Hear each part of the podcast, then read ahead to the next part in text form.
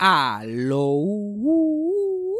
Bienvenidos a Eso fue Sarcasmo. Mi nombre es Fabián Castillo. Pasando por aquí para recordarles que nos pueden seguir por Instagram. El Instagram es Fabián Castillo PR. Y para cualquier cosa que nos, que nos quieran dejar saber, que quieran que hablamos en el podcast o pregunta, cualquier cosa así, nos pueden escribir en nuestro email. Eso fue sarcasmo at gmail.com. Porque lo que pasa es normalmente mucha gente me escribe por Instagram y después los mensajes en Instagram se me pierden y toda la cosa. So, cualquier cosita que nos quieran dejar saber, cualquier cosa que quieran que nosotros sepamos, que me quieran enviar a mí, que le quieran enviar a Cassandra, eso fue sarcasmo at gmail.com. Y recuerden que si les gusta este podcast, suscribirse, dejar un review y compartirlo con los amigos y con los enemigos también. Pero vamos con el episodio rápidamente. Play the thing. When you need mealtime inspiration, it's worth shopping Kroger, where you'll find over 30,000 mouth-watering choices that excite your inner foodie. And no matter what tasty choice you make, you'll enjoy our everyday low prices, plus extra ways to save, like digital coupons worth over $600 each week. You can also save up to $1 off per gallon at the pump with fuel points. More savings and more inspiring flavors make shopping Kroger worth it every time. Kroger, fresh for everyone. Fuel restrictions apply. Eso fue sarcasmo. Con Fabián Castillo. Ok, estamos de regreso. Estoy transmitiendo desde Florida a Puerto Rico. La gente le llama Orlando, Florida, pero yo prefiero decirle Florida, Puerto Rico. Y tenemos hoy a- al returning champion. La única persona que ha sido despedida tres veces de un podcast. El señor Freddy Alonso. Estoy preparado para la cuarta. Estamos ready, ve- venimos por más. Sí, pero la cosa de yo, hace media hora se supone que empezáramos a grabar y Freddy está ahí chequeando el micrófono y cómo se escucha este y cómo se escucha el otro. Y de mirarlo nada más ya estoy distraído. De mirarlo. Yo no sé, yo no sé ni a qué yo vine a hablar porque estoy tan perturbado de mirarlo. Y todo es tan complicado. Ahora mismo tenemos no solamente la imagen de él y la imagen mía en el de esos remotos, pero hay otra, hay otra imagen en blanco para el audio y, y probando micrófono. Ya, ya yo estoy discombobulated para gente, pues yo no sé ni de, ni de qué yo iba a hablar hoy. Me acuerda a, a, a Fred, el de Howard Stern, que Howard Stern siempre tiene una pared detrás de él. Porque dice que no puede hacer el show mirándolo, porque se, porque se encabrona tanto mirándolo. Y dice, ¿por qué? ¿Por qué tú eres así? ¿Por qué? ¿Qué tú estás haciendo? Y es que no le gusta verlo ni trabajar. Freddy es algo así. A ver, pues yo me quedo por quitar la imagen. Yo pensé que la imagen iba a ser más fácil para ti. Yo, yo, yo quiero que el, el punto era ver la cara tuya, pero ahora estoy viendo tres. Estoy viendo tres, la cara mía, la cara tuya y la cara de yo no sé quién. Pero yo sobre, vamos, sobreviviremos. Sobreviviremos. Yo lo voy a lograr. Cassandra no está hoy porque está en un concierto. Espero que ese concierto esté cabrón. En verdad se supone que, que ella y yo grabáramos antes de que yo me fuera para Florida porque sabía que esta semana iba, a- iba a estar- ella iba a estar ocupada. Pero los gomis tuvieron otros planes. Los gomis tuvieron otros planes. Sí, no, yo no puedo hablar contigo sin que tú, tú no estés en esta realidad. y llevo como un, cómodamente como dos meses hablando, cada vez que hablo contigo yo estoy en otra dimensión. Es como hablar con alguien que tiene demencia, so sad. Estos son The Last Days de Fabián Castillo. Qué bueno que fuiste a retirarte en Florida para pasarlo. sí, no, ya, yo estoy en hospice care, ya yo estoy en auspicio, estoy esperando, esperando el día, esperando el día. Se Gomi viene, Gomi va. Igual que el último podcast. El último podcast yo lo hice en gomiados. O si no, si no tuvo ni chipa de sentido y, por lo que pude escuchar después fue senda mierda. Probablemente fue por eso. Pero tenemos, te- hay, hay par de cosas de que hablar. Por los, por suerte hay par de cosas de que hablar esta semana. Porque además del viaje infernal que tuve que hacer para llegar a Florida. Que tú pensarías que ya yo estoy ready para todo lo que Spirit me pueda tirar Mm, que ya yo sé lo que es ir en Spirit, es como montarse en la ama y volar en la ama. Entonces tú tienes que prepararte para todo. Y si tú viajas solo como yo, pues ya estás preparado y gastaste 45 pesos en, una, en un boleto de avión, pues tú sabes lo que te, lo que te va a esperar. Pero lo han hecho peor todavía. Ajá. ¿Tú sabes lo que me tocó a mí en esta ocasión? Ahora lo, yo no sé qué pasó, yo no sé si era ese, ese, ese vuelo, que lo que los- la gente, el staff eran unos cabrones, o esto es algo que pasa, que va a seguir pasando más en Spirit de ahora en adelante. Pero ahora, además de que te cobran hasta una bolsita de papitas, las sillas son incomodísimas. No hay nada que ver. Lo único que puedes ver es el- la parte de atrás del asiento de la otra persona. Ahora hay dinámica. Ahora Ajá. los flight attendants quieren hacer dinamiquitas para entretenerte, como si la vida no la estuvieras pasando mal ya. Estás montando un vuelo de Spirit. ¿Qué más te puede pasar en la fucking vida? Entonces, yo estoy, y, y yo estoy jodido, porque ahora mi, eh, se me cayó un AirPod por el inodoro. So ahora, tengo más que un solo fucking AirPod. So yo no, no, no me puedo esconder de lo que la gente dice. Cada vez que el cabrón piloto habla, cada vez que la azafata habla, yo lo tengo que escuchar completito. Y me saca de lo que estoy escuchando yo, tratando de distraerme. Yo estoy escuchando mis podcasts, haciendo todo lo que tengo que hacer. Y de momento empiezan a hablar mierda. Y yo pues, paro el podcast a ver qué carajo es lo que están diciendo. Que quieren que empecemos a hacer yoga. Ahora vamos a hacer algo que estamos haciendo ahora como que todo el mundo hace el yoga. Ok, vamos a subir las manos arriba. Pero tú estás en, el- en los, en los asientos más baratos de Spirit. Tú no tienes espacio para ni subir las manos. Yoga, pero eso, eso es los yoga. Al- Alcancen el techo, porque eso es lo único que, pod- que podíamos intentar alcanzar. Todo lo demás se alcanza bastante fácil. Pero nos pusieron a alcanzar el techo. Y todo el mundo, y, y tanta gente lo hizo. Todo el mundo en el fucking vuelo lo hizo. Yo no sé por qué. Ellos, la gente confía en los pilotos y en las azafatas. Yo, tanta gente tiene mi vida en las manos, pero no piss them off. Y tanta gente lo hizo, que yo como un huele bicho encojonado también alcé las manos. Yo como que diablo, esto, ¿qué carajo pasó aquí? Y tú sabes que probablemente había mucha gente escuchando, teniendo dos AirPods Ajá. y no sabía qué estaba pasando. Y vio que todo el mundo alzó las manos y dijo, anda, ¿por qué ahora me alzar las manos? Llorando ahí, como que nos están asaltando. Y secuestraron el avión. Y ahora que lo pienso, probablemente alguien dice, anda, ¿por qué ahora se jodió esto? Pues yo, yo estoy escuchando lo que está pasando, pero la subo porque me da vergüenza. Yo no quiero ser singotado. Yo soy el único que no tiene las manos arriba. Pues yo, hands up, olvídate, que levante las manos, como si tuviera un concierto de Grupo Manía. Yo levanto las manos. Y después digo que ahora bajen las manos. Y eh, toquen sus pies. Y yo toco los pies, que se joda, vamos a tocarnos los pies. Ok, ahora suban otra vez. Ok, ahora vayan a la izquierda. Ahora vayan a la derecha. Ahora vayan a la izquierda. Ah, no, a la izquierda tuya. ¿Qué importa si vamos para la derecha otra vez? Que a quién carajo le importa. Estamos dando de la izquierda a la derecha. Y yo estoy like, pues, esta gente tiene ganas de joder. Parece que los contrataron la semana pasada. Tienen, tienen ganas de hacer dinamiquita, pues. Whatever. Y después dice, ah, ok, ahora por última vez tóquese los pies. Y todo el mundo, ya yo estoy motivado en la yoga, porque tú sabes, la yoga me está abriendo partes del cerebro que he tenido bloqueado. Entonces yo estoy como ah, mira, chévere, ya yo estoy cayendo en el groove, ok, ahora alcan- tóquense en los pies por última vez. Y cuando nos estamos tocando los pies, dice, ok, ahora verifiquen si tienen basura, que vamos a pasar con una bolsa de basura. So, toda la mierda de yoga era para ponernos a sacar la basura de, de- de los asientos. De ahí me encojoné. Y ella se lo gozó toda, la cabrona nos cogió de pendejo a todos, especialmente a mí. Porque yo hasta me empecé a creer el cuentito del, del yoga y la pendeja. que ahora que cojan todo lo que tienen. Ah, sí, eso era cabrona. Yo soy una persona responsable, yo que cojo mi mierda. Pero sabes Ah, lo que me está acordando, ¿verdad? De que, Ah, como una maestra de preschool. literal, como si fuéramos morones. Ay, mira qué sonó aquí. Y, y después de esa mierda, después de esa mierda que tú pensarías que ya se acabó la mierda, empiezan a hacer trivia. Vamos a hacer trivia. Que vamos a regalar 500 puntos de Spirit. Vamos a regalar 500 puntos de Spirit en Trivia Night allí en el fucking vuelo. Yo, mira, son las 7 de la mañana. Hay un montón de gente con los shades drawn tratando de fucking dormir. Y la tipa está hablando de trivia. Y la primera pregunta es ¿en qué tipo de avión estamos? Y no puedes decir Spirit. Y de momento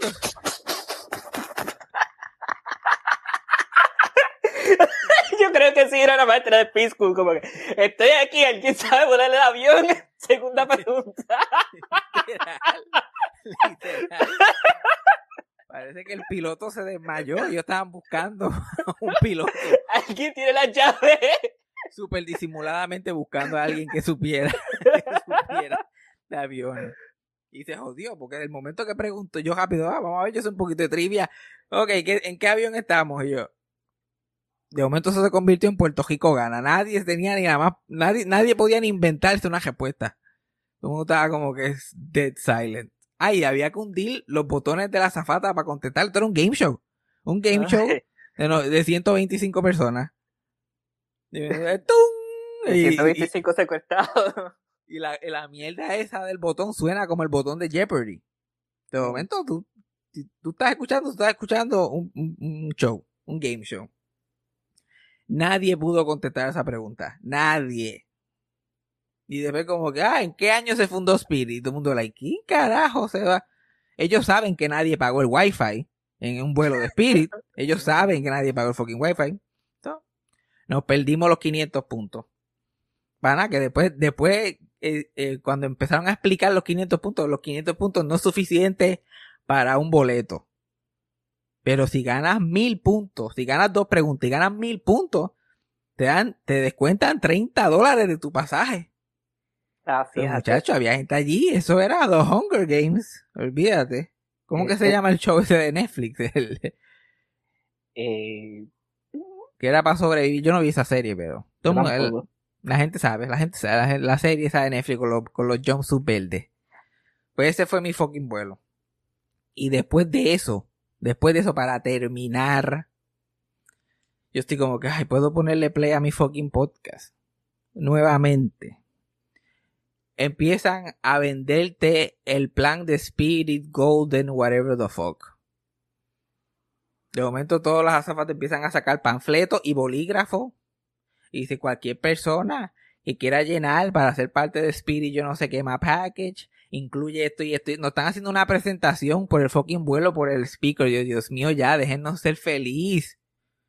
Déjenos ser feliz. Yo pensé, los que fal- después de eso yo decía, ay, ya mismo sacan la olla Lifetime y empiezan a vendernos ollas. Esto es lo que falta, la azafata empieza a vendernos Avon, uno detrás del otro. Un timeshare ahí, como que. Ellos, ellos, eh, la, eh, una, la zafata principal allí, que por cierto, yo creo que, que yo me tenía miedo. La pobre azafata se llamaba Gaby. Me acuerdo bien. Porque esa cabrona antes, esto fue antes de empezarnos a vender cosas. A lo mejor eh, fue como venganza hacia, hacia mí personalmente, porque ella se paró como que en la fila al frente mío. O estaba, yo, la, yo la veía clarito a ella cuando ya estaba haciendo lo del safety precautions y eso. Y cuando la persona está así cerca mío, pues yo no sé, yo soy un performer, yo siento, pues, si alguien está haciendo algo, yo siento la necesidad de prestarle atención. Y yo no sé qué yo le hice a esa mujer, que yo la miré tan intensamente, parece, que a mitad de presentación caminó dos filas más abajo y la siguió en el otro lado. Que ninguna otra, otra de las personas que estaban haciendo lo hizo. Mm. Te Yo puedo decir lo que era. ¿Qué? Que ella estaba ahí lista, preparada para half-assed, para ni decir las palabras completas y después te vio mirándola ya. Oh shit, ahora tengo que pretender No, no, pero ella, ella no era lo que lo estaba diciendo. O sea, Mm. o sea, que hay gente en el avión que están como que hacen la seña al frente. La persona principal atra- a- atrás es el que habla y los demás como que se ponen a hacer en diferentes partes del avión. Ella simplemente estaba apretándose el coso y qué sé yo qué más. Y yo estoy mirando el vest y todo. Me parece que ella vio que yo la estaba mirando tan intensamente. Eh, Yo le estaba dando fuck me ahí sin darme cuenta, al parecer. yo soy así. Yo soy una persona muy sensual. Sea, la muchacha era mi type y yo estaba mirando, pero yo en verdad yo no la estaba mirando con nada, ni con ningún otro. Yo estaba simplemente mirándola. Y por alguna razón terminé mirándole la cara y ella estaba mi- cuando alguien te está mirando los ojos y tú estás mirando para otro lado, que tú sientes ese burn, yo, yo, yo para- al parecer ella sintió ese burning sensation, como que ahí, como si tuviera el, el, el francotirador con el, la lucecita roja ahí justo en la frente. Pero nada, sobreviví el vuelo por lo menos y llegué a Orlando, Florida. Y, de- y mi hermano, que tiene, tiene 18 años ya, y tiene eh, autismo, él eh, está un medicamento nuevo y qué sé yo qué más, y ahora está como que más, más conversacional que nunca. Tito quiere hablar, Tito quiere hacer cosas. Y para eso vine, para pasar tiempo con él y hacer cosas y qué sé yo. Y estamos en el mesón, porque así, así está Florida. Estamos en el mesón de Florida. Puerto Rico. Sí, estábamos en el, en el mesón de Kissimmee, para colmo. Que eso fue como ir a Puerto Rico. Todo el mundo estaba hablando. Pero, pero anyway, yo estoy en la fila para pedir. Y qué sé yo, yo veo que él me está mirando. Esto es justo después del aeropuerto. Primera parada. Y después yo estoy sentado comiendo y él me dice, ah, tú, eh, you know, you, you stand out. You- tú eres como que, ahí, tú tienes como que algo que tú, tú, no eres como, como nadie aquí. Ahí tú tienes como, como, yo no sé, como una cosa como que, como que yo como que, yo como que bajito, pelú, eh, eh, eh, gordo, feo, eh, gordo, gordo, eso es. Estás gordo. Tú así como que bien gordo. Estás así como que bien gordo y, y como un stand-up comedian también, like you're like a celebrity. Y yo no me tienes que insultar dos veces, con lo de gordo es suficiente. Lo de gordo me da y me sobra. No me estés diciendo a mí celebridad en Kissimmee. Porque yo le he metido más a esta vida que esto.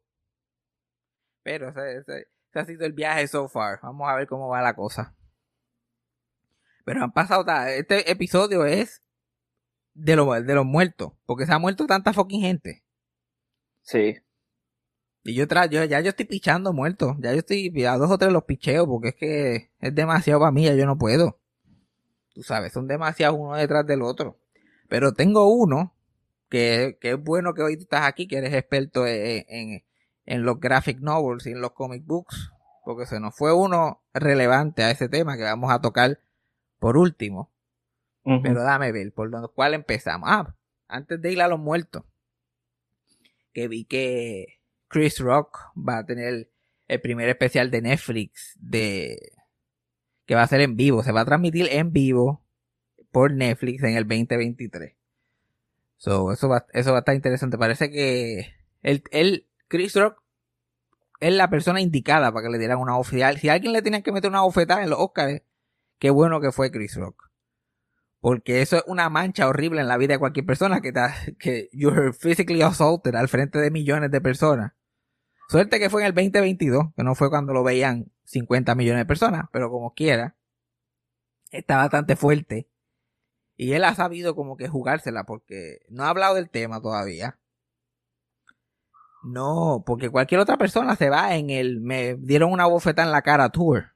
Probablemente lo menciona en el especial que lo tiene que sacar del medio, pero está creando otros diversions para que no sea, para que ese no sea lo principal que se hable en el especial, que va a ser en vivo, va a ser el primer show de Netflix en vivo ever, más, además del first comedy special que se va a hacer en vivo por streaming.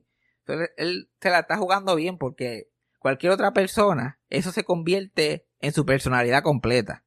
Y está 50 años hablando de lo mismo. No, cuando a mí, y lo que me pasó, y escribo, si hubiera sido Amy Schumer, que le hubieran dado Ujú. la galleta, llora allí en vivo, hay que interrumpir las noticias porque hay que seguir con el live coverage.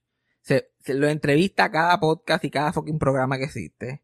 De ahí escribe un libro sobre su experiencia. El libro lo compran para hacer una película. De la película hacen un documental porque dicen que la película no fue muy real. Cualquier otra otro comediante, esto lo hubieran, el chicle hubiera sido estirado tanto. Y está bien, le sacas dinero en el momento, pero después la gente te va a ver como la persona que le dieron una bofetada y te jodiste. Ujú. Chris Rock es lo suficientemente inteligente que si él no jugaba las cosas, si él no tomaba las opciones eh, pertinentes, se iba a joder. Y todavía está bastante jodido porque todos los artículos que he visto sobre eso del especial me, obviamente mencionan la galleta. Ahora lo que falta ver es cómo él lo va a interpretar todo lo que sucedió ese día. Porque obviamente hay muchas opiniones, mucha gente piensan diferentes cosas de lo que pasó, cómo fue que pasó, fue merecido, no fue merecido, fue apropiado, no fue apropiado. Ahora lo que falta ver cuál es su full take, porque ya todo el mundo ha dado su opinión en el mundo. Hasta Will Smith ha dado su opinión, supuestamente. Chris Rock es el único que no ha hablado. Entonces el 2023, yo espero que esa tecnología esté bastante probada para Netflix, que no se caiga, porque va a haber gente, se va a meter gente de vicio si, especialmente si Twitter todavía existe, va a haber gente de vicio para ver esa mierda. So, eh, hay que ver qué va a pasar ahí. Pero siguiendo con este, el tema de stand-up comedy, se murió eh, Bud Friedman a los 90 años. Y Bud Friedman es básicamente la persona que fundó el concepto de un comedy club. porque él abrió el primer comedy club que en Estados Unidos y, y en el mundo, que es el Improv, que ahora es una franquicia que tiene 25 localizaciones alrededor de Estados Unidos. Y Bud Friedman es responsable de la carrera, es responsable de que el stand, el comedy club exista, el stand-up haya tenido el boom que tuvo en Estados Unidos. Y es responsable de la carrera de por lo menos, es es directamente responsable de la carrera de por lo menos 55 íconos de la comedia hoy en día. No tan directamente es responsable de todos. Es responsable mío, de alguna forma o de otra, este cabrón. Y como todas las grandes ideas, se hizo sin, sin querer, porque el improv, el primer club fue en Nueva York, que se llamaba The Improvisation, era su nombre completo. Y lo hizo para un, un club de after hours, como que de las 12 de la noche para adelante, y era para personas que estaban por los actores que estaban performing en los shows de Broadway, cuando terminaban, querían tener un sitio donde janguear, donde meterse drogas y hacer las cosas. Y él fundó ese sitio para que la gente fuera allí a janguear y hacer eso.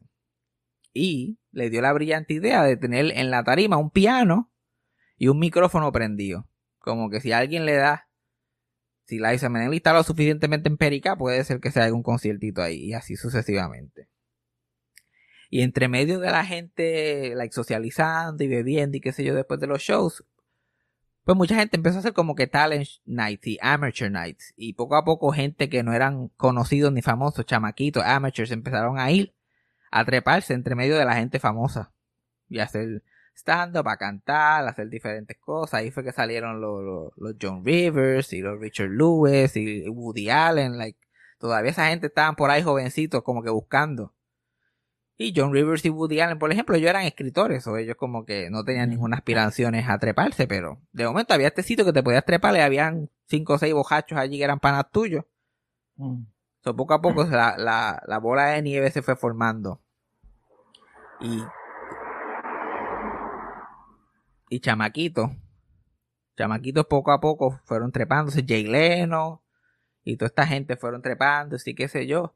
Y eventualmente la producción del Tonight Show con Johnny Carson. Que esto fue para los 60. Que todavía se hacía el programa de Johnny Carson en Nueva York. eh, Empezaron a ir a visitar el improv para ver los talentos nuevos, la gente que estaba cantando y la gente que estaba haciendo stand porque si había gente no conocida y tenían cosas chéveres, pues los buqueaban en el show. Porque el show, el Tonight Show en los 60 duraba 105 minutos. 5 días a la semana. So, había, había tela que cortar ahí y ellos tenían que llenar los espacios.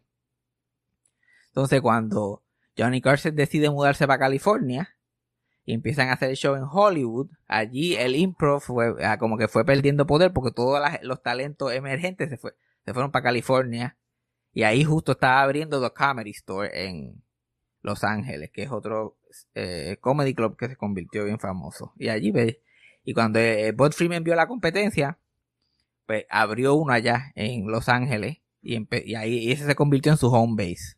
Eventualmente se divorció y el, y el improv de Nueva York se lo tuvo que dejar a la ex esposa. Y la ex esposa lo, lo llevó a quiebra como en dos o tres años.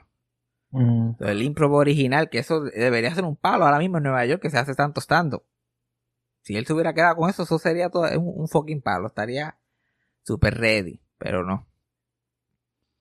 Lo llevó para Los Ángeles. Allá siguió teniendo éxito. Eventualmente abrió como tres improvs en Los, Ángeles nada más. Y cuando en los 80 vino lo que ahora la gente le llama el comedy boom. El comedy boom tuvo que todo que en, el comedy boom fue que todo el mundo y su país estaba haciendo stand -up.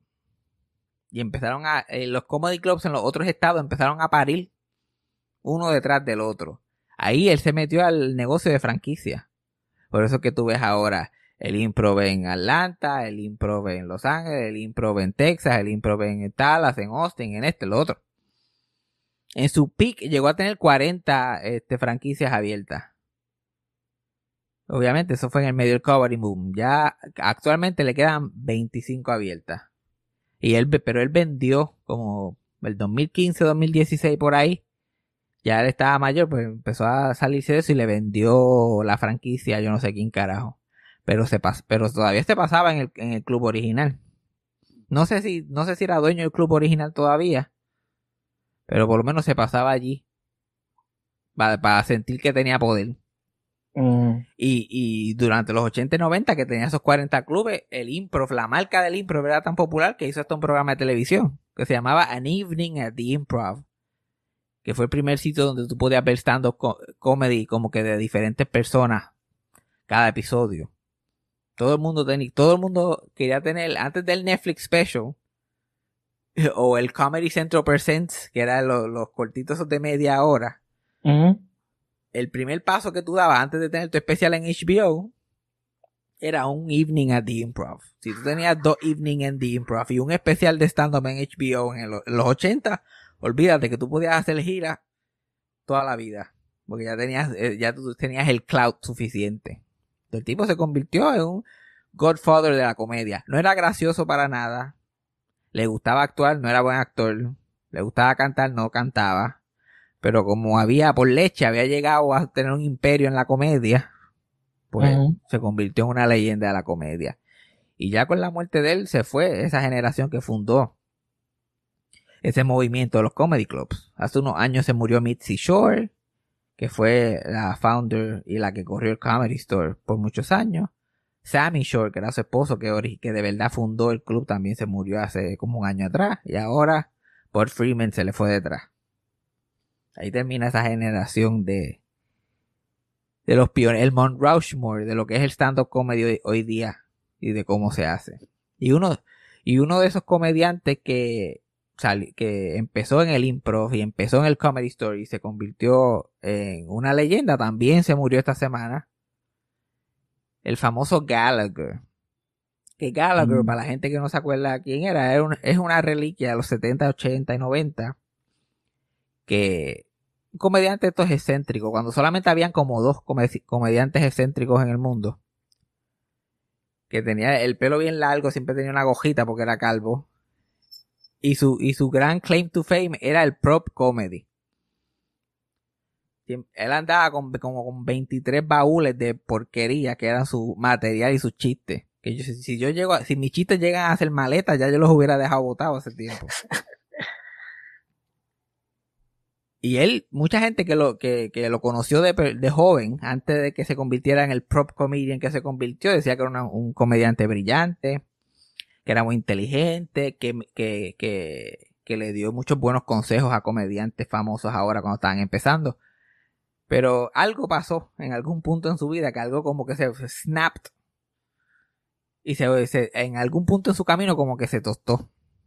Y después que se tostó ahí, la, la dirección que tomó su carrera fue como que media extraña. Porque lo, lo, lo más famoso que estuvo, el, el, el prop más famoso que tenía, que se convirtió en un fenómeno cultural, es el Sledge-O-Matic. Que era un martillo de madera enorme, esos mallets que la gente usa para darle a la cosa en el festival, like el pling. Ajá. Un mallet electrónico que le hundía un botón y bajaba. Y él ponía melones abajo y embarataba melones en la tarima. Y él estuvo haciendo eso y la gente pagó por ver eso por 40 años. Sin fallar. Like, ese tipo se metía en cualquier sitio con esa con eso él, te- él tenía que cejar porque no había no había stand up después de eso. Ese era el big thing. Nadie se acuerda ya de que eso actually era una parodia de un producto que se vendía, de esos productos as seen on TV que se vendían en los 60 y 70. Que tenía el, qué sé yo, que Marek. También nombre, eso es como una parodia de eso. Pero pegó tanto la porquería de eso y a, los- a la gente, esos gringos le encantaba. Oh, el Watermelon Go Boom. Que él tuvo que seguir con esa. Yo creo que eso fue lo que lo, lo amargó. Que tuvo que cargar con esa mierda.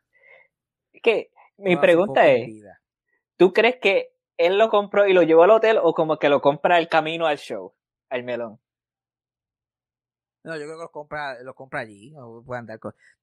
Va a andar con, con 20, porque andaba con 20 y pico de maletas de sus fucking chistes. También va a andar con melones. Me lo estoy imaginando con una cajita estas de, de, gor- de las gorras grandes que, que vendían antes, con el melón ahí adentro. Yo me imagino que tenía que tener uno para probar la máquina. O sea, él tenía que andar Mm. con uno, pero con todo lo que iba a usar en el show lo dudo. El timbre, bueno, vamos a ver si funciona todavía. Puf, ok, funciona. Pero así, él cejaba con los melones, pero él también cogía bizcochos y los aplastaba, cogía este, diferentes frutas, chinas, todo. Él, él variaba. Él tenía sus diferentes cositas. Lo que pasa que el melón era el crowd favorite. El melón era el, el- el más que valía.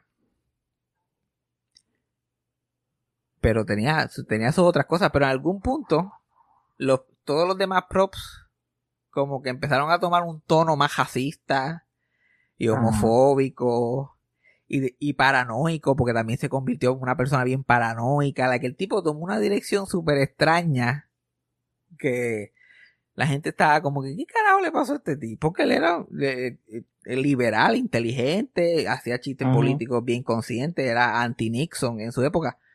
Pero después de los 90, como que algo pasó ahí y como que se perdió. Y eso antes de que todo el mundo se perdiera con Trump, la mitad de la población. O eso no es tan explicable como que ah, se, se volvió loco antes de volverse loco estuviera de moda.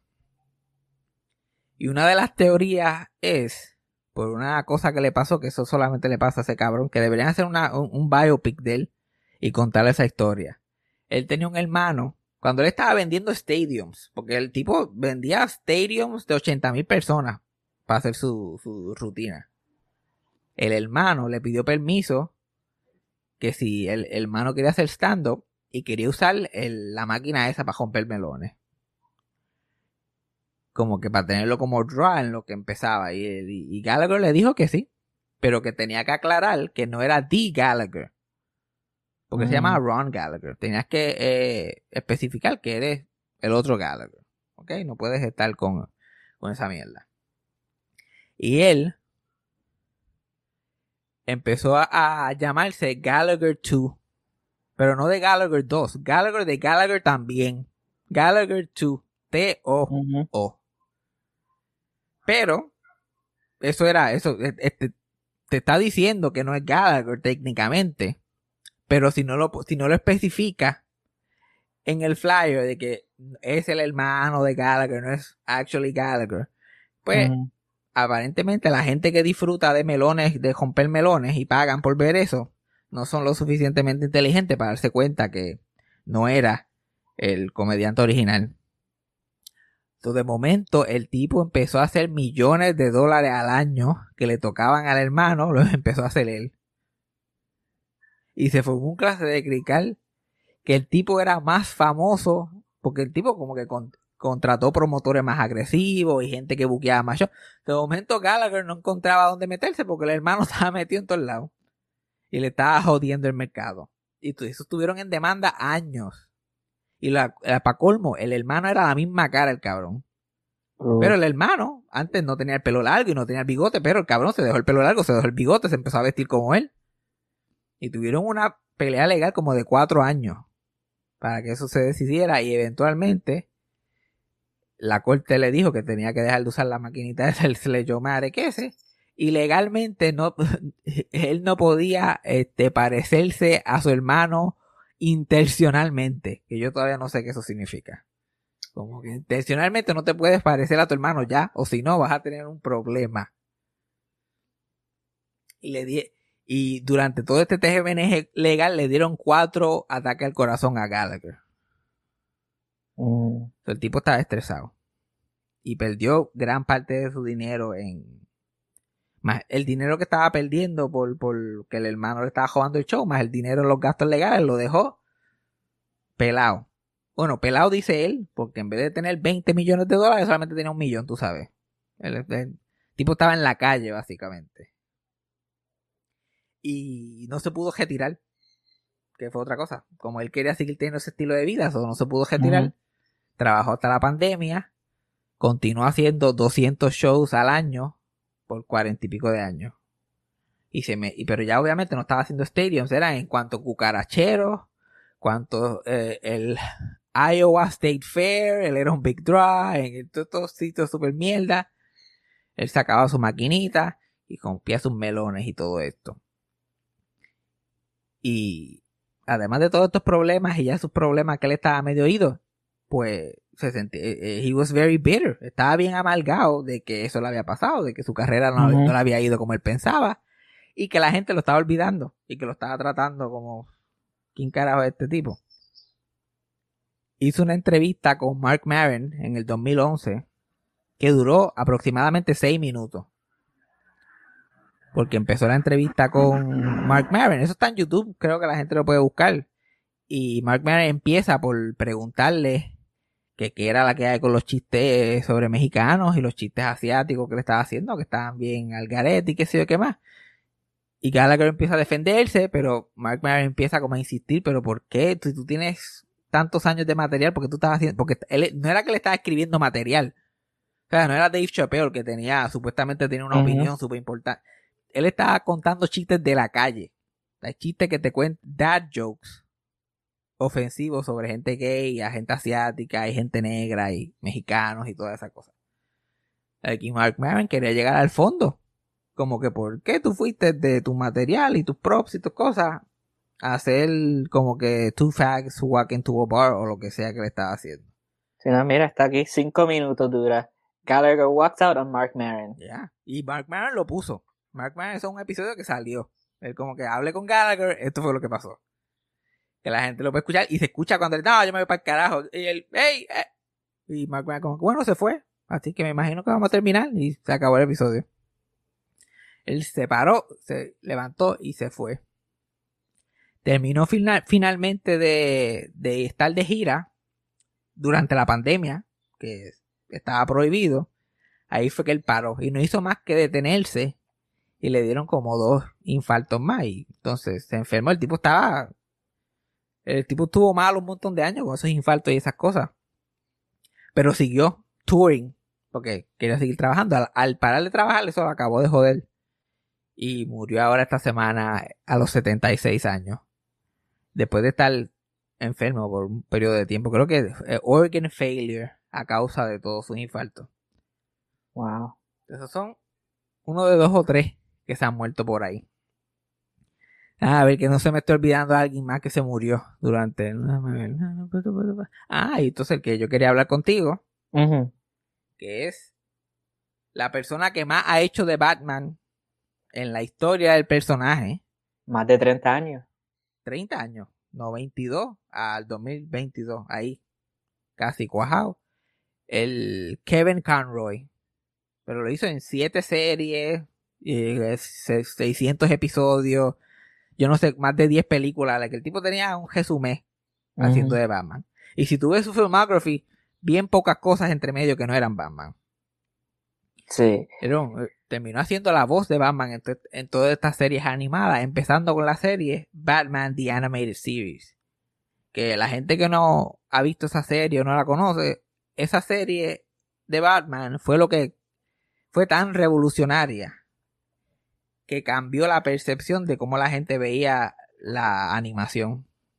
Like, eh, está el antes y después, después de esa serie, porque fueron antes hacían cartoons o muñequitos. Las Batman que se llama Batman The Animated Series creó el concepto de lo que hoy en día es una serie animada. Esto es un programa de televisión animado pero tiene todos los tonos de un programa tiene una historia esto no es vocecitas graciosas y gente dándose con, con, con martillo ni nada por el estilo esto es la mejor interpretación de Batman en televisión lo único que está dibujado que se hace animando dibujitos. Que qué diferencia para Batman dibujado. Imagínate tú. Pero a Batman, la gente mainstream, la gente solamente ve a Batman como las películas. Y mira que han habido películas mierdas de Batman. Han habido más mierdas que buenas, en mi opinión. Sí, ¿no? Y, y está interesante esa serie porque también cambia de nombre un par de veces, como que cuando se retool itself. Pero, ¿sabes? Viene la película de Tim Burton del 89, de la nada Batman deja de ser este personaje goofy y ahora es como un personaje dark, serio. Los cómics comienzan a ponerse un poquito más en eso y están pasando historias un poquito más, más dark, no en continuidad. Y después eh, viene esta serie, cam- cambió todo. Ellos, ellos, ellos cogen, Tiene ellos cogen el cue de las películas de Tim Burton. el, y el, crea- el que la persona que desarrolló la serie, pues entonces coge muchos tonos de, de la película y dice, vamos a hacer un show de verdad. El show, y el show era tan oscuro y tan film noir como se hacía, que es el primero, no sé si es el único, pero por lo menos el primer programa animado que se dibujaba en papel negro. Ellos como que vamos a dibujar también, ¿no? Que- que- quiero que lo hagan en papel negro y usen colores brillantes. Como quiero que esto se vea noche todo el tiempo por alguna razón.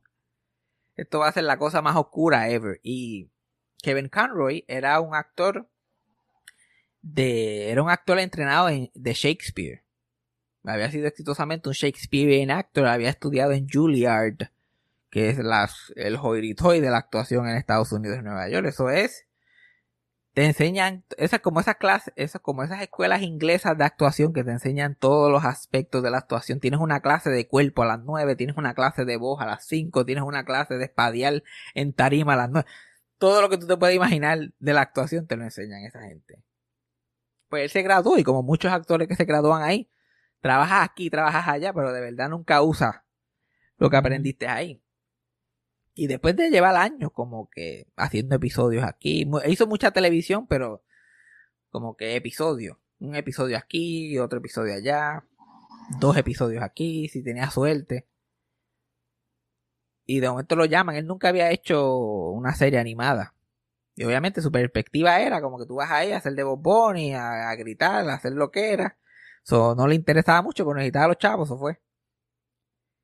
Y tenía la suerte, ese equipo de producción, además de, te- de- de tener esa visión para Batman y para lo que este show podía hacer, este, contrató una, a una casting, una mujer de casting, y que dirigía a actores de voz, que era bien ambiciosa también. Y ella como que nosotros vamos, nosotros vamos a coger voces graciosas, no vamos a estar buscando gente que haga esto de verdad, vamos a buscar actores que puedan interpretar estos personajes. Andrea Romano, que se retiró hace poco y todavía nadie la ha reemplazado. Literal. Andrea Romano, exacto. Y ella, pues, eh, como que lo, entre actores que está viendo, lo, lo manda a audicionar. Y él, cuando llega y habla con uno de los productores, el productor le pregunta, ¿qué, qué sabes de Batman? Y él le dice, pues yo veía la serie de Adam West. Y el tipo le dice, no, no, no, no, no, no, no, no, no, esto no es lo que estamos haciendo, esto no es lo que vamos a hacer. Si eso es lo que tú vienes a hacer aquí, mira, la puerta está ahí, como que... lo sé". Y él como que, pues eso es todo lo que sé. En mi casa no me dejaban, en su casa no lo dejaban leer comic books. Pues viene Bruce Timm, que fue el, el productor que... Bruce Timm, ¿es que se llama él? Eh, sí, Bruce Timm. él este, le explica la historia, ¿no? Esto, esto tiene unos tonos oscuros, esta es la historia. Sus padres fueron asesinados, él los vio y este le está vengando a, su, a sus padres y todo esto. Y cuando él está escuchando esta historia, él está como que, esto, esto es Hamlet. Esto es, esto es un personaje de Shakespeare. Esto es todo, estos Ujú. son la mitad de las obras de Shakespeare. Es básicamente esto. Un ser humano torturado, vengando, la vida le hizo, le hizo daño, él quiere vengarse, él quiere justicia. So, son muchos undertones que ya le había estudiado en este otro teatro dramático. Y mientras está pensando en eso, oye, esto está interesante. Y se pone a pensar en esos aspectos del personaje y todo eso. Y improvisó lo que se convirtió en la voz del personaje. Y ellos como que, ok, eso, keep that. y lo contrataron. Sí, no, y hablando de, la voz específica que él hace, está, o sea, un- personaje que ya todo el mundo está acostumbrado que se, se devolve a, "Uh, uh, uh", pero él le dio mucho pensamiento cómo es la voz y, y él lo dice, la voz verdadera de, Bat- de Batman es esa y después Bruce Wayne es su personaje que, que si tú escuchas cómo lo describe, que él sube la voz tanto de Octavio, que se va bien high, como que si está, si está mintiendo básicamente es la voz. el actor Kevin, Kevin Conroy fue la persona que creó el concepto. Porque cuando él estaba haciendo el programa, él le dijo, ok, espérate. Tú me estás diciendo a mí que Bruce Wayne es billonario, es el bachelor más codiciado de Gotham, es una figura pública, todo el mundo lo conoce, lo entrevistan, sale en diferentes sitios. Y tú me estás diciendo a mí que él se pone una careta y que nadie sabe quién es. Y ellos como que sí, y ellos co- y él como que eso es una ridiculez. ¿Por, porque él no disfraza su voz? Como que de- no, porque no tiene dos voces diferentes. Y él fue el que, el que se le ocurrió la idea y empezó a hacerlo. Y ellos como que, ok, eso hace sentido. Keep it. Y ahora eso se hace en toda la franquicia. Eso se hace en las películas, Sí. eso se hace en todas las series. So él contribuyó al personaje y le dio mucha más realidad de lo que tenía. ¿No? Y gracias a, a crear esa voz le dieron más, más historias que involucran a Bruce Wayne, no solamente al Batman. Y en los cómics es un personaje, y está, yendo para atrás los cómics, hace de sentido porque desde los 60, él, o antes, llevaba con personalidades diferentes que se escondía como, eh, como un homeless por ahí en la calle, como un borrachón en la barra para para coger información y él le creó diferentes voces más adicionales a Batman para esos diferentes eh, personajes que el mismo personaje hacía. y, la práctica que se hacía en ese programa de, de Batman, que se continuó toda la, todo el universo animado de DC, que continúa, tiene muchísimas series, muchísimas películas, continúan esta práctica que empezó con la serie animada de Batman, que es grabar a todos los actores juntos. Ellos les gusta grabar a todos los actores juntos y se está haciendo como una obra de una obra de estas de radio. ellos están tratando de perfeccionar ese audio de todo el mundo a la vez. Toda esta otra serie, todo el mundo lo hace cuando le da la gana. Y después se va, se va editando. Ellos fueron los primeros que dijeron, vamos a hacerlo todos juntos. En esa serie castean a Mark Hamill como el Joker, que también se convirtió en un icono de interpretar el Joker. Mark, uh, Mark Hamill, mejor conocido como Luke Skywalker, de los Skywalker de allá de Arecibo. Y esa muela casteaba muchos actores así, como que actores dramáticos, actores de teatro, actores de verdad para esa serie. Por eso que esa serie tiene tanta profundidad. No, y en ese momento Mark Hamill era un, un actor super typecast, que nadie lo quería contratar básicamente, que el último papel grande que, que hizo fue para Flash en televisión porque la gente lo, encasilló en un, un chamaquito joven protagonista de esta película. Pero en realidad él es un character actor. El tipo puede hacer de todo. Pero lo tenían encasillado en eso de Star Wars porque cuando era joven, pues. Y la partió como Luke Skywalker cuando, cuando lo hizo. Pero la gente pensaba que era un one, one trick pony. Que también Adam muestra a alguien que le pasó eso con Batman. Y después la razón que él tiene ese segundo boom tarde en su vida viene por Batman The Animated Series, que él tiene un, un episodio icónico con Kevin Conroy que hace de del héroe que que Batman eh, tenía desde, su niña. Exacto, que inspiró a Batman. Y después le hizo una parodia de eso mismo eh, en King Possible y, y lo siguió y siguió más adelante. ¿sabes? Si viste a, a Western Family Guy, le tienes que agradecer a Batman The Animated Series por eso. Y si te pajeas con Harley Quinn, que estoy seguro que si estás escuchando este podcast lo has hecho, también le tienes que dar gracias a Batman The Animated Series porque ese personaje de Harley Quinn fue creado para esa serie. Y continuó en la franquicia, que eso no pasa nunca. Normalmente son personajes del comic book que continúan en la franquicia, pero un personaje que se creó para un programita que se supone que era un programa de sábado por la mañana en Fox, que eso no era, se supone que sea algo grande, creó este personaje que todavía continúa y ahora, es un mundo aparte. Sí, ¿no? Otro personaje que crearon fue René Montoya, una, la policía de, eh, dominicana, que también ha aparecido en películas live action, en series, la historia de Mr. Freeze la cambiaron completamente. El antes era un de estos personajes ridículos como, como Condiment King. Y después mira qué, qué personaje más dramático, que la esposa tiene un cáncer eh, súper raro, una condición de sangre, la tiene que congelar y por eso está eh, una vida de crimen. Como que todo eso de tragedia, estilo, estilo Shakespeare, la crearon para esta serie. Kevin Conroy fue gran parte del éxito de esa serie. Y su interpretación gustó tanto que continuó en muchas otras series, en muchas otras películas. En videojuegos y eso. En videojuegos interpretó a Batman en live action, en persona, en el 2019, en una serie de CW. Sí, en el evento que hicieron de crossover de toda la serie. Eh, Final Crisis, eh, Infinite Crisis. Pero. Si no sabes tú, voy a saber yo. Pero también eh, este año él escribió su primer cómic. Eh, era un corto de como ocho páginas que él está hablando de cómo Batman le afectó la vida y porque él es un actor gay y entonces Batman tiene esta vida doble de secreta.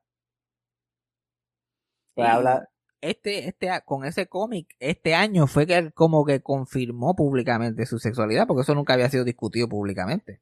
Sí, no, pero tampoco no era secreto.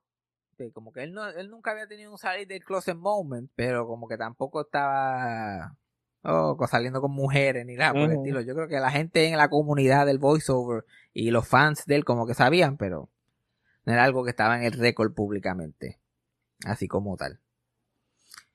Y el tipo era bien, el tipo era bien buena gente y estaba tan agradecido de ese personaje, de esa interpretación que él iba a todas las convenciones. Su popularidad era la fila. Yo he escuchado un montón de actores de voces que van a convenciones decir que los fanáticos le dicen, ah, gracias por hacer de fulano, me encanta ese personaje, qué bueno conocerte. La fila de Kevin Conroy estaba muy larga. Era el tipo, iba a todos lados el tipo a todos lados se metía. Y siendo una persona bien exitosa, también le gustaba hacer la labor comunitaria, diferentes cosas. Hay una historia de él cuando pasó las Torres Gemelas. Él que vivía en Nueva York, pues se hizo voluntario en, en los subkitchens y eso, dándole comida a los bomberos y a los policías, a los first responders que estaban bregando con la crisis las primeras semanas. Y él está ahí haciendo las cosas y qué sé yo. Y uno de los cocineros que están voluntarios le pregunta, mira, este, yo trabajo, le dice, yo trabajo en uh, construcción y qué sé yo, ¿cuál es tu day job? Y él dice, ah, pues yo hago voces. Y el tipo le dice, lo sabía, tú eres Batman, tú eres ese Kevin Conroy, yo lo sabía. Y él sale afuera, hey everybody, it's Batman. Y todo el mundo se, el comedor completo de miles de personas que están como zombies, porque es como el 17 de septiembre del 2001 y esto acaba de pasar. Se queda todo el mundo callado mirándolo y, tú escuchas en el background bullshit. y ahí Kevin Conroy dice como que su línea famosa I am the night, I am vengeance, I am Batman. Y todo el mundo empieza a aplaudirle, a gritar y se formó la pendeja. Y el tipo le dijo, ¿cómo se siente ser Santa Claus? Porque eso es lo que tú acabas de hacer aquí. Tú por un momento fuiste Santa Claus. Eh, ahora con, la noticia de que falleció, que murió de cáncer de colon eh, a los 66 años. Gente en Twitter compartiendo los cameos que él dejaba. Y tú sabes que muchas veces tú pides estos cameos, estas celebridades, y es como que, mira, este, tú le escribías un mensaje, mira, que le digas feliz cumpleaños a mi mamá, de Michael. Y ellos como que, mira, Michael, feliz cumpleaños, dice tú, eh, eh, eh, este, Michael me dijo que te dijera feliz cumpleaños, clic, y se acabó. Este, las historias que la gente contó en Twitter. Yo vi uno que una muchacha dijo, mira, era el cumpleaños de mi novio, y él es un super Batman fanático, so le compré este cambio de, de Kevin Conroy para que le dijera feliz cumpleaños, y le mencioné que su papá había fallecido hace unos meses atrás. Kevin Conroy le envió un, cambio de 8 minutos dándole las condolencias y reflexionando sobre su propia experiencia cuando perdió a su padre y dándole consejos y todo esto. El tipo era un canto de pan con su fanaticada. Una persona bien, bien ah, agradecida de que lo había podido lograr. O sea, él quería actuar, lo logró y estaba más que satisfecho. No sentía ningún no como muchos actores que sienten que son dueños de sus personajes. Él está, mira, si me, cuando me quieran llamar, llámenme. Si lo quieren castear a otro, castélo. A mí, o sea, yo estoy, yo estoy privilegiado de estar aquí y disfruto la relación que tengo con los fanáticos y con el personaje. Pero no es mi decisión que se haga con él o no, no me, no me interesa. Yo sé que yo estoy aquí rentado. Yo soy un hired gun. Y eso que tú mencionaste de los videojuegos, él si lo llamaban para videojuegos, él los hacía pero no era su favorito. Porque a diferencia de grabarlo todo junto y hacer ese trabajo de mesa y todo eso, es línea por línea. Y como los videojuegos no tienen, especialmente esos videojuegos de Batman que se están haciendo ahora, que si Arkham, que si el otro, son unas cosas tan elaboradas que eso es, olvídate.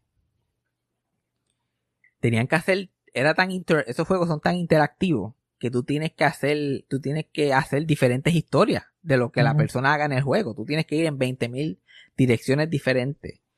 Creo que eh, Arkham Knight, que no estoy seguro, creo que fue el último juego que él grabó como Batman. Él, dijo, él dijo que él había grabado 37.000 líneas para ese juego. Se lo creo, porque también muchas de las cosas que hacen son como reacciones a golpes, que tú sabes, de muchas diferentes maneras, como tú dices, no necesariamente como hacía, como estaba acostumbrado No, no, no era, no era, no era trabajar con otros actores, no era nada de eso. Era mucho. Exacto. Eh. Y después, ok, ahora tu, tu, tu vida está bien bajita, reacciona como si estaba a punto de morir, pero sigues caminando. Entonces, y, y, a, suma eso a todas las diferentes direcciones que quieren llevar el juego. Pues si tú abres esta puerta, pasa esto. Si tú le ganas a este en vez de al otro, pues pasa esto.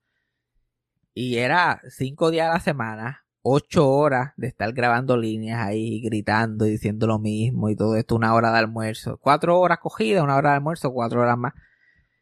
Él odiaba eso, eso era, terminaba explotado. Porque después hacía eso por una semana y las próximas tres semanas las cogía libres, pero la gente que estaban desarrollando el videojuego seguían escribiendo otros, otra historia completamente diferente para que viniera en tres semanas y grabara otra semana más de eso. Entonces, el tipo le costaba con cojones. Sí, no, y para darle el, el, el spoiler, eh, el Joker lo matan en uno y después se queda sin Mark Hamill tampoco en la experiencia. Como que a lo mejor no grababan voces juntos, pero hablaban a lo mejor de eso después, hacían convenciones después y es como que ahora todo este post o evento durante lo tienes sin tu compañero de 30 años. No, ya, ya, ya perdimos, per- perdimos a Kevin Conroy como Batman y perdimos a Mark Hamill como Joker. Sí, porque Mark Hamill se iba tratando de retirar por como 30, digo, se lleva, perdón, a retirar como por 5 años ya, 6 años. Sabrá Dios. pero nunca le sale porque nunca, nunca es tan exitoso su salida. Y después, como que no, yo quiero salir en el, en el top. Y él ha dicho en entrevistas que cuando lo llamaban, él preguntaba, ¿es Kevin in it? Y, ellos la- y si le Mm. decían que sí, era como que sí, ok. Pero ahora está bien jodido.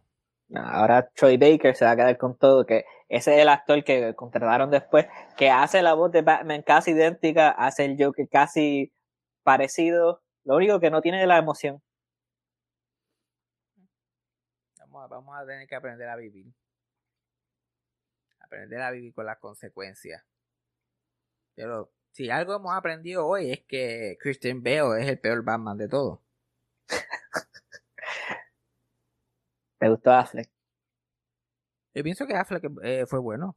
Affleck como va, las películas y lo donde lo metieron, lo jodieron, como que no, no era muy bueno, pero él como él tenía potencial para interpretarlo por unos cuantos años, lo que pasa que esas direcciones que tomaron ahí, y él también estaba hecho un bojachón para esa época, como que Ujú. la- lo- las estrellas no estaban alineadas No. para que, pe- pero ahora va a volver, vamos a ver, ahora va a volver, vamos a ver si Y Val Kilmer. tampoco. Yo tengo, yo tengo pocos Batman. A mí, Adam West, Kevin Conroy, Ujú. That's about it. Y Michael Keaton, a mí me gusta Michael Keaton como va. Me encanta Michael Keaton. Estoy todavía con el corazón roto de que Batgirl a lo mejor no sale nunca. Y una cosa de. Y una cosa del, del, del personaje de Batman como tal, en la franquicia completa, es que. No sé si ahora, si, si esto sea algo que Warner Brothers va a continuar en el futuro, pero siempre en la franquicia, eh, Kevin Conroy decía que los productores siempre medían como que. De, era importante que hubiera un Batman para todo el mundo. Mm. en todo momento. O sea, si las películas se podían medias estúpidas y medias paneles chiquitos y medias cómicas y qué sé yo qué más, la serie se ponía bien seria y, y tenía esos otros tonos. Si las películas cogían ese tono bien en serio, bien dramático, entonces- las, mu- las- las series animadas pues cogían, se iban un poquito más light para tratar de balancear la cosa. Creo que y, y Batman The Animated Series iba a regresar. Iban a hacer una nueva versión de eso que ya se había jodido por lo de HBO, el revolú que tiene Warner Brothers con Discovery, ya se había jodido. Pero creo que eso está en producción ya.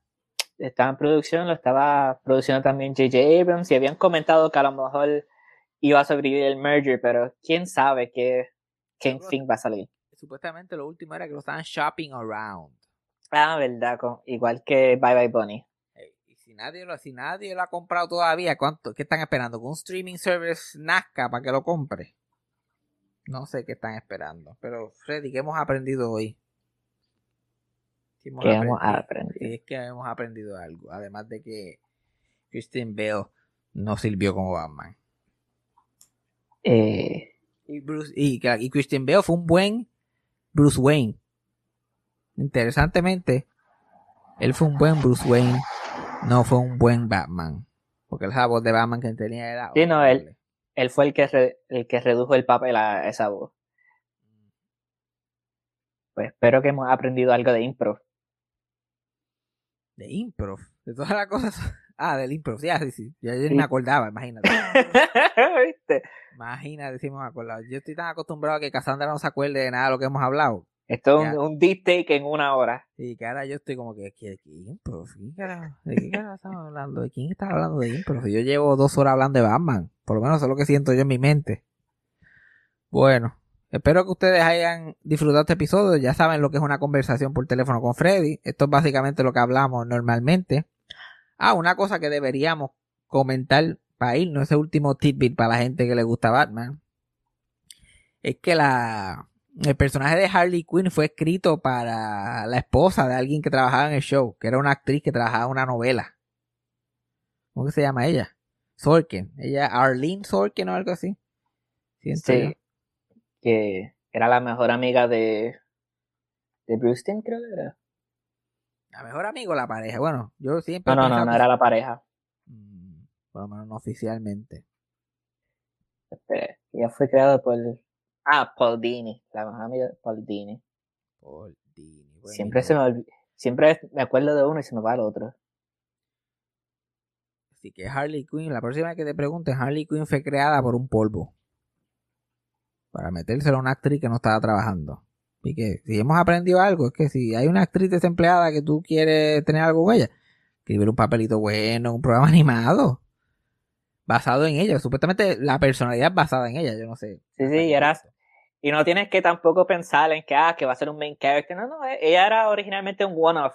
Le gustó y se quedó, pero escríbela como un one-off. Y ahora tiene la, y ahora tiene la mejor serie. Lo mejor que está saliendo de Batman ahora mismo es la serie de ella. Es la, la serie de ella y tiene eh, una mega actriz ahora mismo que le controla eh, el fate de ella en, en los live action, que es la productora también.